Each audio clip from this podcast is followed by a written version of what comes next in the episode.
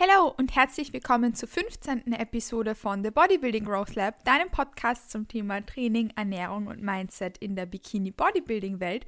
Und ich freue mich, ich freue mich, dass ich heute das Thema Post-Prep beziehungsweise wie es mir damit im letzten Monat gegangen ist, ein bisschen genauer ja mit euch so aufrollen darf, weil es ist genau heute ein Monat, also vier Wochen her, ähm, seit ich meinen letzten Wettkampf gemacht habe und seitdem ich meine Prep des Jahres 2022 beendet habe. Also ich bin jetzt offiziell seit genau vier Wochen in der Off-Season angekommen, beziehungsweise in dieser ersten Recovery Phase und denke, dass wir jetzt so an diesem Zeitpunkt ein gutes Fazit davon ziehen können, wie es mir einfach so in den letzten vier Wochen gegangen ist, was Herausforderungen für mich waren, ähm, was ich gut gemacht habe, was ich vielleicht nicht so gut gemacht habe, was meine Learnings sind, wie es mir geht ähm, und wie ich so die letzten vier Wochen eigentlich gestaltet habe.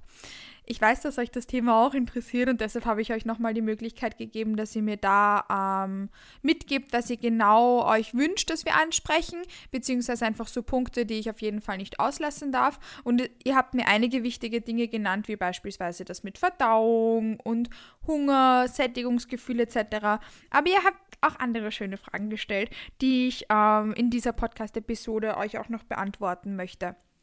Kurz vorweg, ich habe jetzt eh schon angeteasert bzw. angesprochen, dass ich mich jetzt seit vier Wochen ähm, in dieser Recovery Phase befinde. Wie ihr vielleicht in meinen letzten Podcast-Episoden schon rausgehört habt, ist das primäre Motto der vergangenen Wochen nämlich nicht gewesen, da jetzt irgendwie äh, großartig zu gainen oder whatever, sondern einfach Recovery in den ähm, Vordergrund zu stellen. Zum Recovery-Prozess gehört natürlich auch eine stärkere Gewichtszunahme dazu. Das heißt, ähm, Recovery in dem Sinne jetzt äh, bedeutet für mich jetzt, dass ich alle Parameter wieder auf, eine gute, auf ein gutes Baseline-Level bringe und die priorisiere, bevor mein Körper überhaupt die, die Kapazitäten hat, irgendwie an Wachstum zu denken. Also jetzt wollen wir mal alles wieder in Check bringen from a Health Perspective, bis mein Körper nur ansatzweise daran denken kann, aus einer Homöostase, aus einem Gleichgewicht rauszubrechen, um Wachstum zu erzielen, weil erst einmal müssen wir diese Homöostase, dieses Gleichgewicht von meinen Hormonleveln etc. wieder erreichen, bevor wir daraus rausbrechen können, weil Wachstum bedeutet, aus einem Gleichgewicht auszubrechen und ich muss das Gleichgewicht erst einmal finden, bevor ich daraus ausbrechen kann. Und das war jetzt mal so das Ziel der vergangenen Wochen und wird es auch noch ähm, weiterhin sein, weil ganz kurz vorweg, ich habe meine Periode noch nicht, ähm, die ist jetzt noch nicht wiedergekommen. Mal schauen, wie lange es dauert, bis ich sie wieder bekomme. Bei manchen geht das relativ schnell, bei manchen dauert es ein bisschen länger. Ich werde euch da auf jeden Fall in den Prozess mitnehmen und euch Bescheid geben, sobald wir da ähm, wissen, wo wir stehen. Ich habe sonst auch ein Blutbild machen lassen was grundsätzlich jetzt eigentlich nicht so schlecht war. Also ich habe euch ja versprochen, dass ich transparent damit umgehe und ähm, ja, ich habe da jetzt nicht wirklich was Großartiges dazu zu sagen. Ich dachte mir vielleicht, dass ich euch da irgendwie so zeigen kann, was komplett im Arsch ist, etc. pp. Aber es ist nicht so viel komplett im Arsch. Also es ist nicht so schlimm, wie ich dachte. Natürlich die ganzen, wenn wir sagen wollen, Female-Werte, äh, das heißt alle, die für die Periode etc. ausschlaggebend sind, sind halt komplett im Keller, äh, was eh obvious ist, weil sonst hätte ich meine Periode, wären diese Werte gut dann. Ja, hätte ich sie ja, aber ich habe sie nicht. Ich habe meine Periode nicht. Deshalb war es klar, dass diese Werte nicht gut sind. Also das war für mich etwas, was ich eh wusste und was komisch gewesen wäre, wenn es anders wäre. Andere Werte sind eigentlich alle ganz gut. Ähm, das Einzige, was äh, bei mir nicht gut ist, sind meine Testosteronwerte und meine freien Schilddrüsenwerte. Aber an der Stelle muss ich dazu sagen, dass ich ja Hashimoto habe, ähm, also dass meine Schilddrüsen Werte nie zu 100% in Check sind, ist immer der Fall, aber ähm, wir werden das auf jeden Fall auch noch weiter am Schirm halten und mal schauen, wie mein nächstes Blutbild dann ausschaut. Das kommt, darauf komme ich gleich zu sprechen. Ähm, noch kurz, kurz zu meinen Testosteronwerten. Auch die sind nämlich wirklich katastrophal, also die sind unter ähm, der unteren Normalgrenze, also sind weit äh, außerhalb des Normalbereichs, nämlich unten drunter, also nicht für uns KraftsportlerInnen im positiven Sinn drüber, sondern ja, für uns KraftsportlerInnen im negativen Sinn sehr weit drunter, aber ich habe auch immer schon sehr geringe Testosteronwerte gehabt, ähm, was man mir halt auch ansieht. Haha. Ähm, ja, very sad story. aber ich habe sehr schlechte Testosteronwerte. Ja, und die sind durch die PrEP nicht besser geworden, sondern noch katastrophaler. Also ja, Anknüpfend daran habe ich jetzt eh schon angeteasert, dass ich nämlich in acht Wochen ein Follow-up-Blutbild machen werde. Ich habe das Blutbild in, also directly post-prep gemacht. Wir sind aus London zurückgekommen und ich habe das Blutbild am ersten Tag, wo ich wieder in Wien war, gemacht. Das heißt, das war dann five days post-show.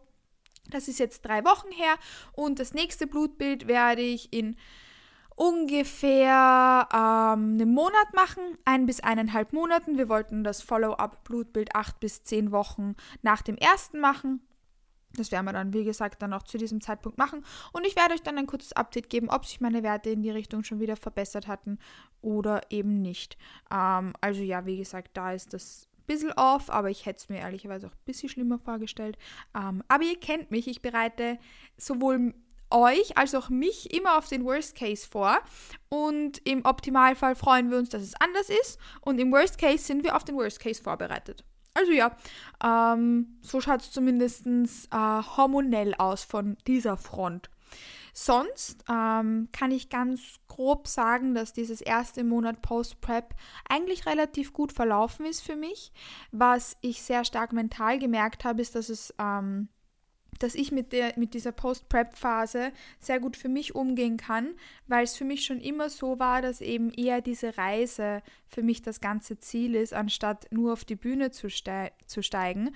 Und wie ich von der Bühne runtergegangen bin oder die Tage danach und jetzt auch die Wochen danach, habe ich nicht das Gefühl, dass ich keinen, nichts mehr habe, wo ich hinarbeite oder als hätte ich irgendwie mein Ziel vor Augen verloren. Natürlich freue ich mich auch schon auf die nächste Saison, die ich wieder machen werde und auf alle anderen Ziele, die ich mir gesteckt habe. Aber für mich ist einfach dieser Prozess des ständigen Besserwerdens, des im Training stärker werden, mein Posing verbessern, mein Mindset verbessern, meine Verdauung verbessern, mein Stressmanagement verbessern.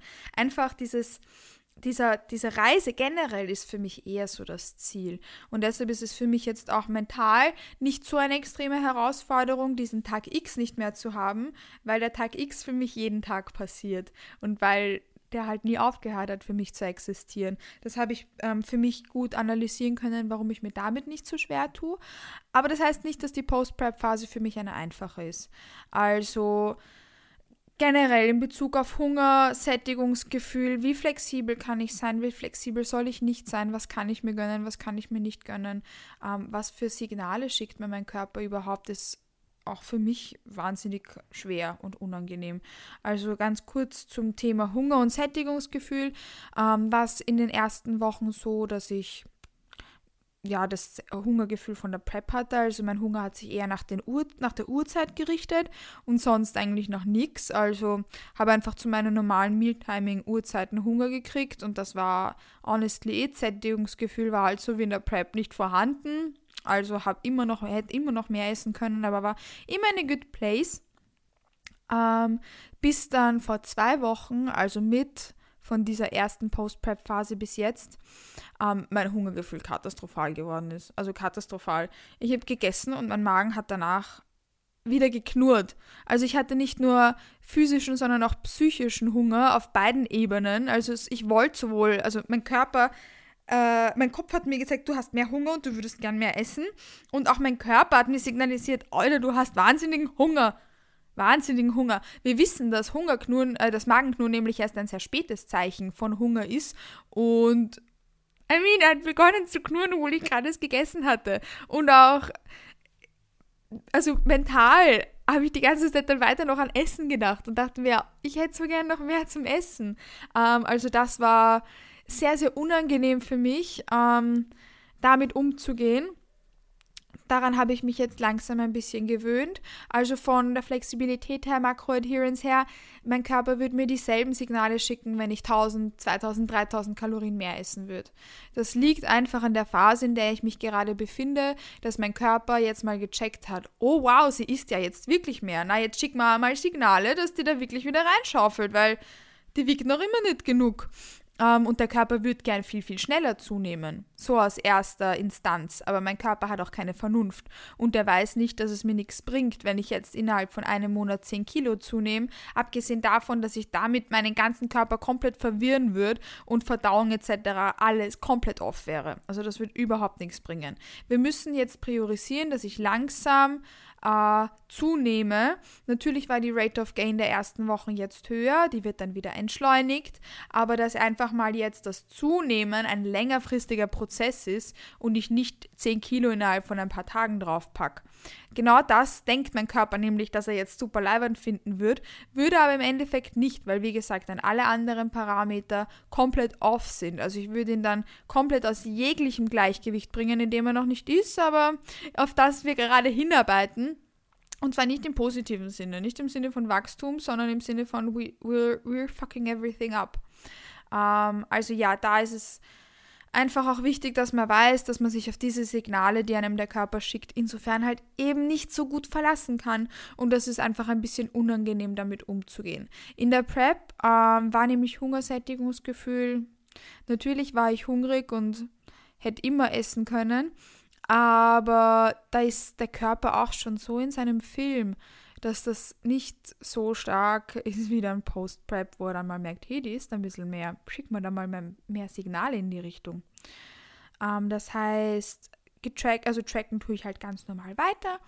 Ähm, da passt alles sehr gut. Ich habe meine zwei Meals off per Week, die ich nicht tracke, wo ich eine Hauptspeise und eine Nachspeise, sowas in die Richtung mir, mir gönnen kann, ohne es zu tracken, ohne mir den Stress zu machen, sozusagen es einzutracken. Wenn ich mehr auswärts essen möchte, dann muss ich halt ganz normal tracken. Ich habe aber auch zum Beispiel auch schon Butterbrot gegessen als Meal off, also auf was ich halt mehr Lust habe. Das kann ich da super entspannt einbauen, ohne mir da über Makros Gedanken zu machen. Lustigerweise komme ich gerade auch vom Sushi essen und der Andi und ich haben uns so Tama, Tama, oh, wie heißt denn, heißen diese Eierrollen?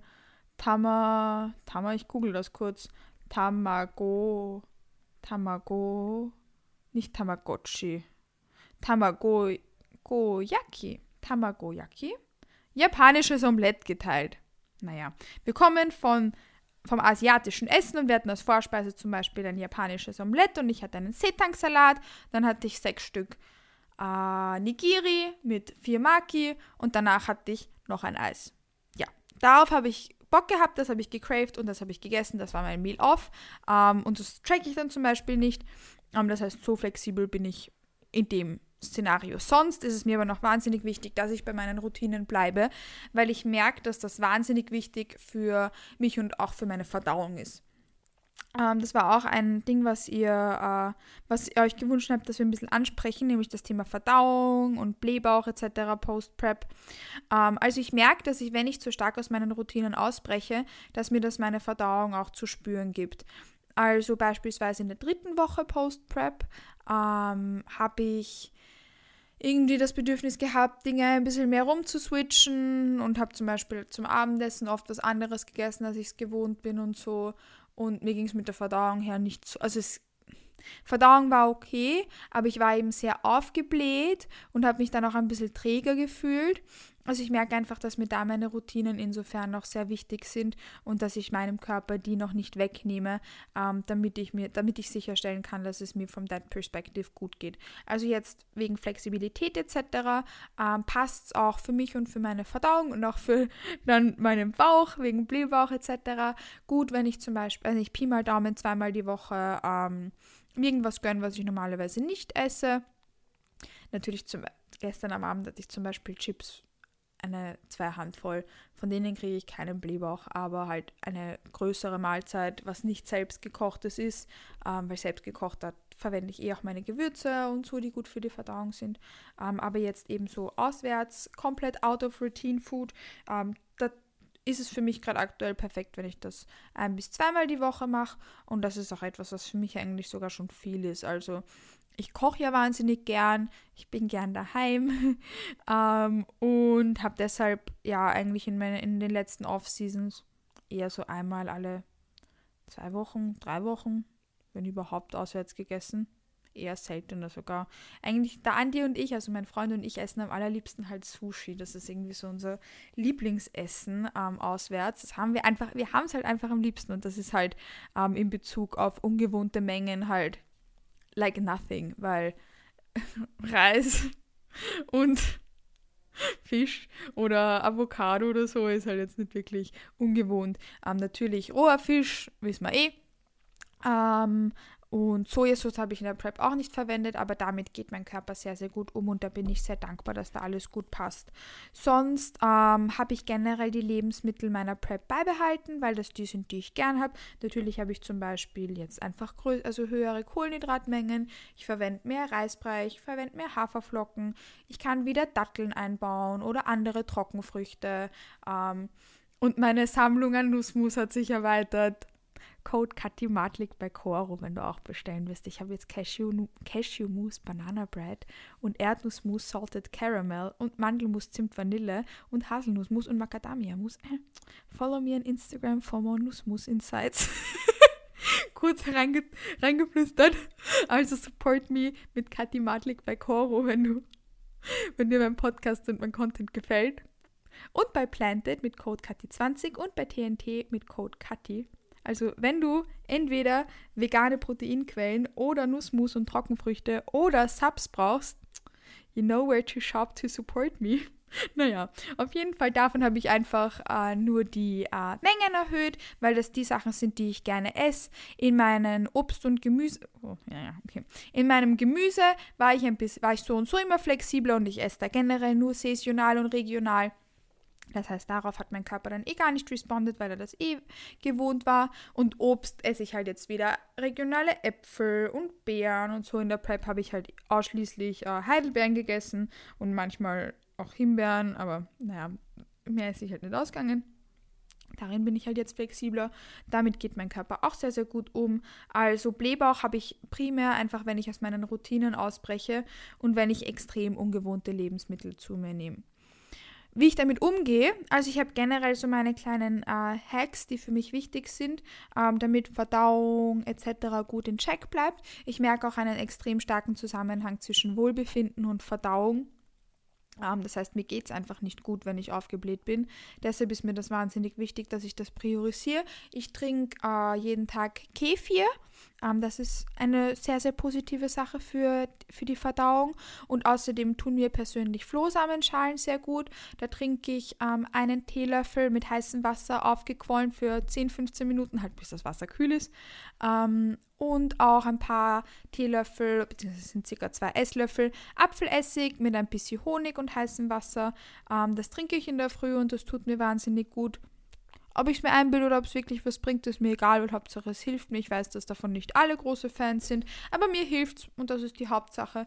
Und ich baue das auch gern mit Kunden und Kundinnen ein. Ich sage es immer, entweder probiert man es und es hilft einem oder man probiert es und es ist einfach nur unnötig gewesen. Also ja, probieren kann man das in die Richtung auf jeden Fall. Und mir tut es wahnsinnig gut, ähm, meiner Verdauung tut es wahnsinnig gut und deshalb ähm, ist das für mich so ein kleiner Quick-Fix, ähm, was da auf jeden Fall auch hilft. Und wie gesagt, ich breche halt einfach nicht enorm stark aus meinen Routinen raus. Das heißt, Mealtiming ist gleich, Lebensmittel habe ich jetzt nicht wirklich geändert, weil ich meine Lieblings, also weil ich meine Lebensmittel halt gern habe, die ich esse und da jetzt ja, mich auch in der Prep eben nicht so extrem eingeschränkt habe. Das muss man dazu sagen, dass ich in meiner Prep trotzdem in meinem Ding, in meinem Umfang, wie ich sein konnte, ähm, doch besonders auch bei Gewürzen, eben beim Gemüse und so, ähm, bisschen, ich Flexibilität und Anführungszeichen hatte. Ähm, und das kommt mir jetzt eben auch Post-Prep zugute, dass ich da nicht so extrem äh, sensibel bin, ähm, andere Sachen zu essen. Mir zum Beispiel mal wer erzählt, äh, dass er wen kannte, der dann allein wenn er Brokkoli gegessen hat, was er in der Prep nicht gegessen hat, ähm, extreme Verdauungsprobleme hatte etc. Ähm, da war ich jetzt in der Prep eben nicht so extrem äh, versteift auf drei Lebensmittel, ähm, dass mein Körper da jetzt eben auch äh, andere Sachen besser, besser wahrnimmt und besser aufnimmt. Deshalb, ja, war das etwas, was ich definitiv äh, froh bin, dass ich in der Prep so gehandhabt habe, weil mir das jetzt eben auch Post-Prep zugute kommt. Sonst ähm, habt ihr mich gefragt, was, wie es mir generell geht. Und es hat mich voll gefreut, dass ihr das fragt. Also mir geht's äh, gut. in dem ersten Monat Post-Prep jetzt. Wie gesagt, ähm, war die erste Woche besonders leicht, dann waren zwei Wochen wieder ein bisschen schwerer.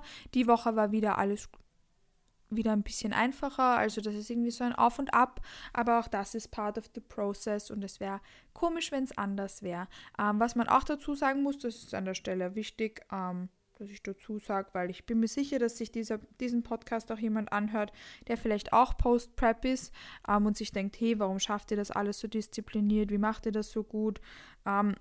Mache ich nicht, auch ich hatte Rückschritte und auch ich habe Tage, wo ich mich nicht fix zu 100% gut an meinen Makros halte. Ich habe beispielsweise einmal einen emotionalen Ausrutscher beim Essen gehabt. Ähm, wenn ihr mich länger verfolgt, ich hatte ja, wie ich circa 16 bis 20, 21 war, Probleme mit Binge-Eating. Ähm, das heißt, ich bin jetzt seit, hab seit zwei, drei Jahren dann zweieinhalb bis drei Jahren keine Probleme mehr mit Binge-Eating gehabt. Ähm, aber was mir passiert ist, ist, dass ich eben da einen emotionalen Ausrutscher hatte ähm, in der zweiten Woche Post-Prep, was mir wahnsinnig unangenehm war. Mir ging es damit wahnsinnig schlecht. Mir ging es dann die ganze Woche danach auch sehr, sehr schlecht, ähm, weil ich an dem Tag einfach mit meinen Emotionen nicht gut zurechtgekommen bin. Das war eine Woche, wo es mir generell psychisch, äh, wo ich psychisch sehr angeschlagen war, weil ich privat ja auch einiges um die Ohren habe. Mein Vater liegt ja im Sterben, wenn das manche von euch nicht wissen. Ähm, der ist schwer erkrankt und im Pflegeheim und ich kümmere mich allein um ihn. Ähm, und damit, da, dem geht es halt manchmal besser, manchmal schlechter. Und in der Woche ging es ihm halt nicht so gut. Und ich tue mir auch manchmal ein bisschen schwerer und manchmal immer ein bisschen besser damit. Die Woche war eben eine sehr unangenehme diesbezüglich für mich. Dann hatte ich noch eine andere private Herausforderung. Und ich komme mittlerweile sehr, sehr gut damit zurecht, wie ich meine Emotionen äh, dann ablegen kann, wie ich damit umgehe. Und an dem Tag habe ich das halt irgendwie nicht ähm, der Backen gekriegt und hatte dann eben da wieder einen kleinen Rückschritt in die Richtung. Ich habe dann auch länger überlegt, ob ich das überhaupt teilen soll, weil es mir wirklich, wirklich, wirklich unangenehm ist. Also wirklich peinlich unangenehm, weil ich wahnsinnig stolz darauf war, ähm, eben damit keine Probleme mehr zu haben und das hinter mir zu lassen. Und da eben schon so weit zu sein und da auch viele andere Menschen dabei zu unterstützen, dass sie damit keine Probleme haben in Bezug auf ihre Beziehung mit dem Essen etc. Und ich auch stolz darauf bin, dass ich meine Mädels auf die Bühne vorbereiten darf und ich mich dann einfach gefühlt habe, als wäre ich eine schlechte Athletin und ein schlechter Coach und ein schlechter Mensch. Ähm, und habe jetzt eben aber ein bisschen für mich Revue passieren lassen. Ich habe äh, in den Tagen, also nach dem Wettkampf, nicht wirklich viel mehr gegessen ich war da ein bisschen lost, weil mein Coach hat zu mir gesagt, ich darf mehr essen, aber ich wusste nicht genau, wie viel ich essen soll. Das haben wir halt nicht kommuniziert. Und ich war dann ehrlicherweise diesbezüglich ein bisschen lost und habe dann nicht so viel gegessen. Also wir waren dann immer so auf 2, 3, 2, 4 Kalorien circa. Ähm, und vielleicht hat es mir dann gut getan, auch wenn es so blöd klingt, mit meinem Körper da einen bisschen stärkeren Rebound zu haben. Ähm, und da eben dann einmal wirklich ein bisschen mehr zu essen, um da wirklich wieder auf ein gutes, auf ein gutes Baseline zu kommen.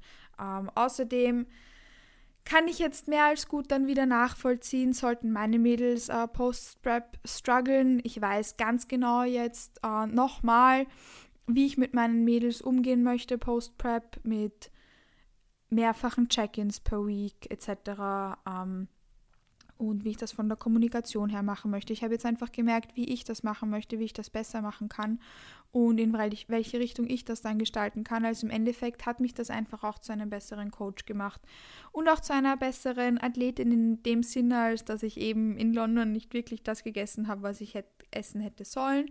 Und ich denke auch, dass es dann eben körperlich wahrscheinlich mir auch wenn es blöd klingt, vielleicht sogar gar nicht so schlecht getan hat. Also ich habe das dann versucht für mich Revue passieren zu lassen und das war ist eben wahnsinnig schwer für mich, ähm, weil eben für mich da so eine starke Vergangenheit dahinter steckt. Aber dann dachte ich mir, ich bin mit allem so transparent und ich sage euch alles genauso, wie ich es mir denke und wie es wirklich passiert und nehme da kein Blatt vor Mund und ich möchte auch anderen Leuten ähm, signalisieren und kommunizieren, weil ich weiß, dass damit wahnsinnig viele Leute Probleme haben, ähm, Post-Prep, dass man da nicht alleine ist. Dass man da definitiv nicht alleine ist. Und auch wenn man denkt, hey, die meiste ihrer Post-Prep-Phase nahezu perfekt, dass das niemand wirklich perfekt macht und dass es da vielleicht immer auch Tage gibt, wo sowas vorkommen kann ähm, oder wo eben einfach die Post-Prep-Phase keine unter Anführungszeichen perfekte ist. Und das muss sie auch gar nicht. Denn so wie wir nicht perfekt sein müssen, muss auch eine Post-Prep-Phase nicht perfekt sein, sondern man lernt das aus jeder Kleinigkeit, die, die man macht oder die einem passiert, ähm, um es in Zukunft besser machen zu können. Ja, voll. Also das war mir noch wichtig, dass wir da dazu sagen. Ähm, aber sonst ist es mir jetzt Gott sei Dank mit dem Essen und auch Food Focus technisch etc. sehr gut gegangen habe ja kurz angesprochen, dass ich einmal dann, also dass ich dann eben äh, so starke Pro Probleme und Anführungszeichen mit dem Hunger bekommen habe.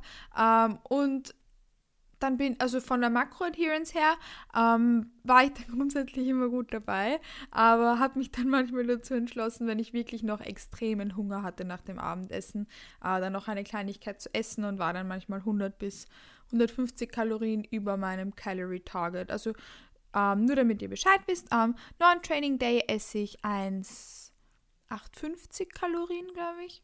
Und am Training Day 2000 und habe aber dann noch mein Intra mit äh, 200 Kalorien.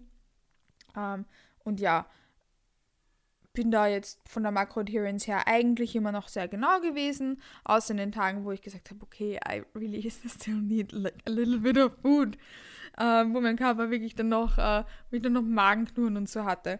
Ähm, ich habe jetzt eh gesagt, darauf kann ich mich eigentlich nicht verlassen. Diese Signale stimmen nicht und das weiß ich. Aber ich habe mich dann trotzdem manchmal dazu entschlossen, weil mein Magen wirklich geknurrt hat, dass ich mir noch eine Kleinigkeit zum Essen genommen habe, wo ich dann eben slightly over my targets war eben um 100, 150 Kalorien oder sowas um den Dreh, also nicht viel.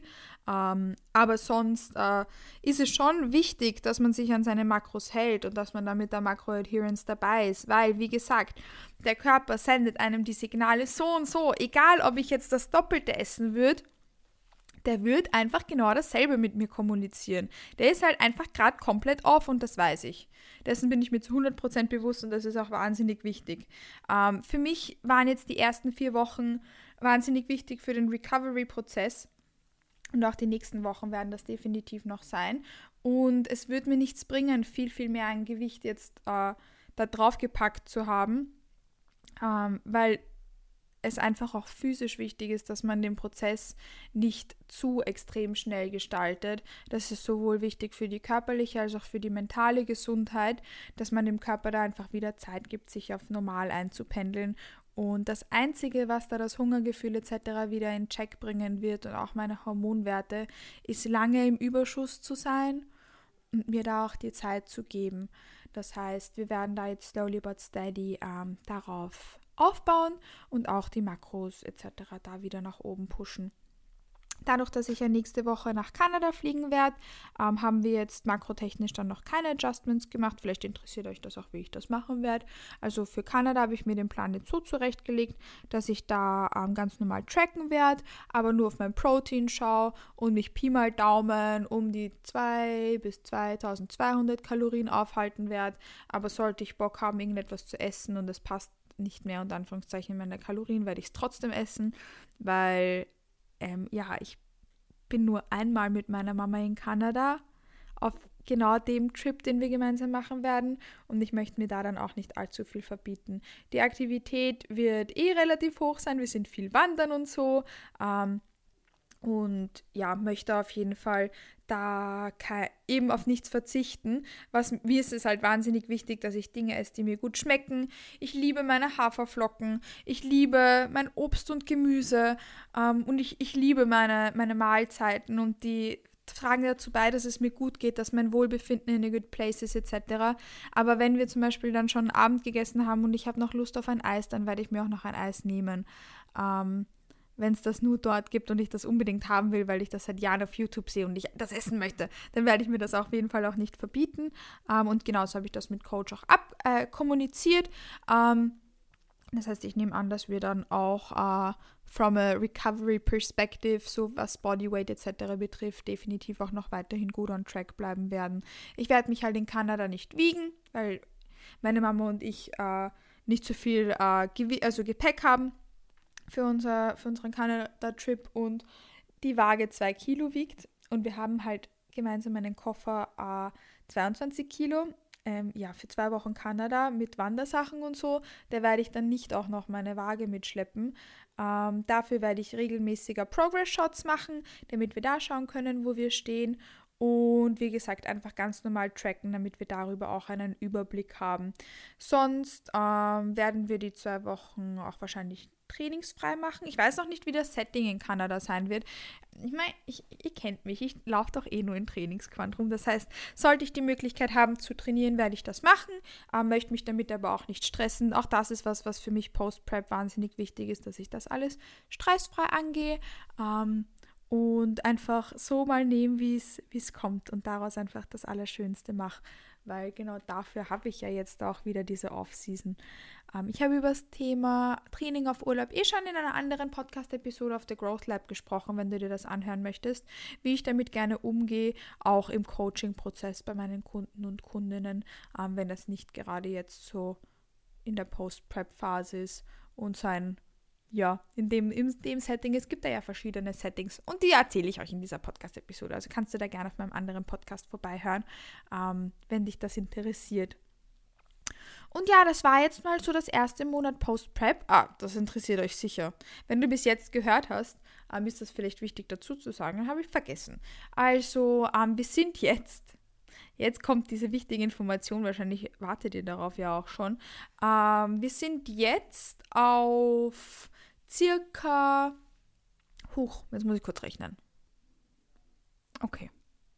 Okay, es sind drei Kilo. Wir sind jetzt drei Kilo über dem Wettkampfgewicht ähm, und ich bin vom Körpergewicht aber noch immer unter dem Körpergewicht von der NPC Austria. Also wir sind da noch immer ähm, nicht so ultra hoch, sind jetzt eben plus drei Kilo in den vier Wochen ähm, vom Wettkampfgewicht weg. Also ja, genau da wollten wir jetzt auch Pi mal Daumen vor Kanada stehen. Also wir wollten, ich werde euch da jetzt einfach ein bisschen mehr Transparenz in den Prozess geben. Wir wollten, bis ich nach Kanada fliege, so um die 52 bis 53 Kilo auf der Waage sehen. Ähm, und dann, wenn ich wieder von Kanada zurückkomme, mal schauen, ob ich dort zunehme oder das Gewicht halte. We'll see. Ähm, danach die Rate of Gain ein bisschen entschleunigen. Also jetzt war es ja circa dann ein Kilo pro Woche, ein ähm, bisschen unter einem Kilo. Diese Woche habe ich gar nichts zugenommen, also es war immer ein Kilo pro Woche und die Woche dann gar nichts mehr. Ähm, und genau da wollten wir jetzt eben auch vor Kanada hin und dann wollten wir eben da die Rate of Gain wieder entschleunigen. Ich habe euch jetzt mit ein Körpergewicht genannt. Ihr könnt euch dann wahrscheinlich Pi mal Daumen ausrechnen, wie viel mein Bühnengewicht war. Wahrscheinlich eigentlich nicht, weil ich habe ja nur eine Range genannt. Hey. Ähm, also ja, sowas um den, um den Dreh wollten wir so und so. Und da sind wir jetzt eh sehr, sehr gut dabei. Das heißt, oh, ihr habt mich noch ein paar Sachen mehr gefragt. Aber jetzt ist die Podcast-Episode schon zu lang. Ich denke, wir werden uns das Thema Post-Prep und Training etc. Ähm, dann noch ein bisschen genauer in einer neuen Episode anhören, damit wir jetzt nicht allzu lang werden. Das heißt, ich, ich mache euch jetzt einfach ein bisschen hyped und excited für die, next, für die uh, upcoming Episodes. Machen wir das so, oder? Ja, finde ich cool. Das finde ich ist eine gute Idee. Ähm, solltest du zu, meinem, äh, zu meiner Post-Prep irgendwelche Fragen haben, dann kannst du dich jederzeit gern bei mir auf Instagram melden. Das ist mein Handle @katimatlik und dort kannst du mich auch noch ein bisschen mehr verfolgen, wenn du da die Visuals dazu sehen möchtest. Ich habe übrigens ähm, auch zu meinem Essen Post-Prep, zu Routinen Post-Prep ähm, YouTube-Vlogs hochgeladen. Einen YouTube-Vlog habe ich gemacht, wie wir äh, wie mein Freund und ich gemeinsam in Klagenfurt waren. Also wo ich ganz außerhalb meiner Routinen war. Das war ein Full Day of Eating, komplett außerhalb meiner Routinen. Äh, zweieinhalb Wochen Post-Show oder waren das dann schon drei? Das findest du auf YouTube. Und meinen neuesten YouTube-Vlog, ähm, das ist ein Full Day of Eating in meinen Routinen, wie so ein ganz normaler Tag bei mir ausschaut in meinen Routinen Post-Prep. Die findest du, wie gesagt, auf meinem YouTube-Kanal. Den verlinke ich dir auch in der Beschreibung von diesem Podcast. Da kannst du voll gerne vorbeischauen, wenn du möchtest. Und auch gerne meinen YouTube-Kanal gleich abonnieren, damit du keins von meinen neuen Videos mehr verpassen wirst. Und solltest du das noch nicht gemacht haben, dann vergiss bitte auch nicht mehr eine Bewertung auf Spotify und oder Apple Podcast dazulassen, um mir ein bisschen Support für meinen Podcast zu schenken. Und meine Codes, mit denen du mich sonst noch unterstützen kannst, habe ich ja eh schon geteilt. Solltest du da, wie gesagt, mich noch anderweitig verfolgen wollen oder mich unterstützen, dann findest du alle Links etc. auch in, meiner, in der Beschreibung von diesem Podcast. Und ich freue mich, dass du auch zur 15. Episode von The Bodybuilding Growth Lab wieder eingeschaltet hast und dass ich dich dann ähm, ganz bald wieder in dann die 16. Episode von meinem Podcast mitnehmen darf. Hab noch einen wundervollen Tag und bis bald.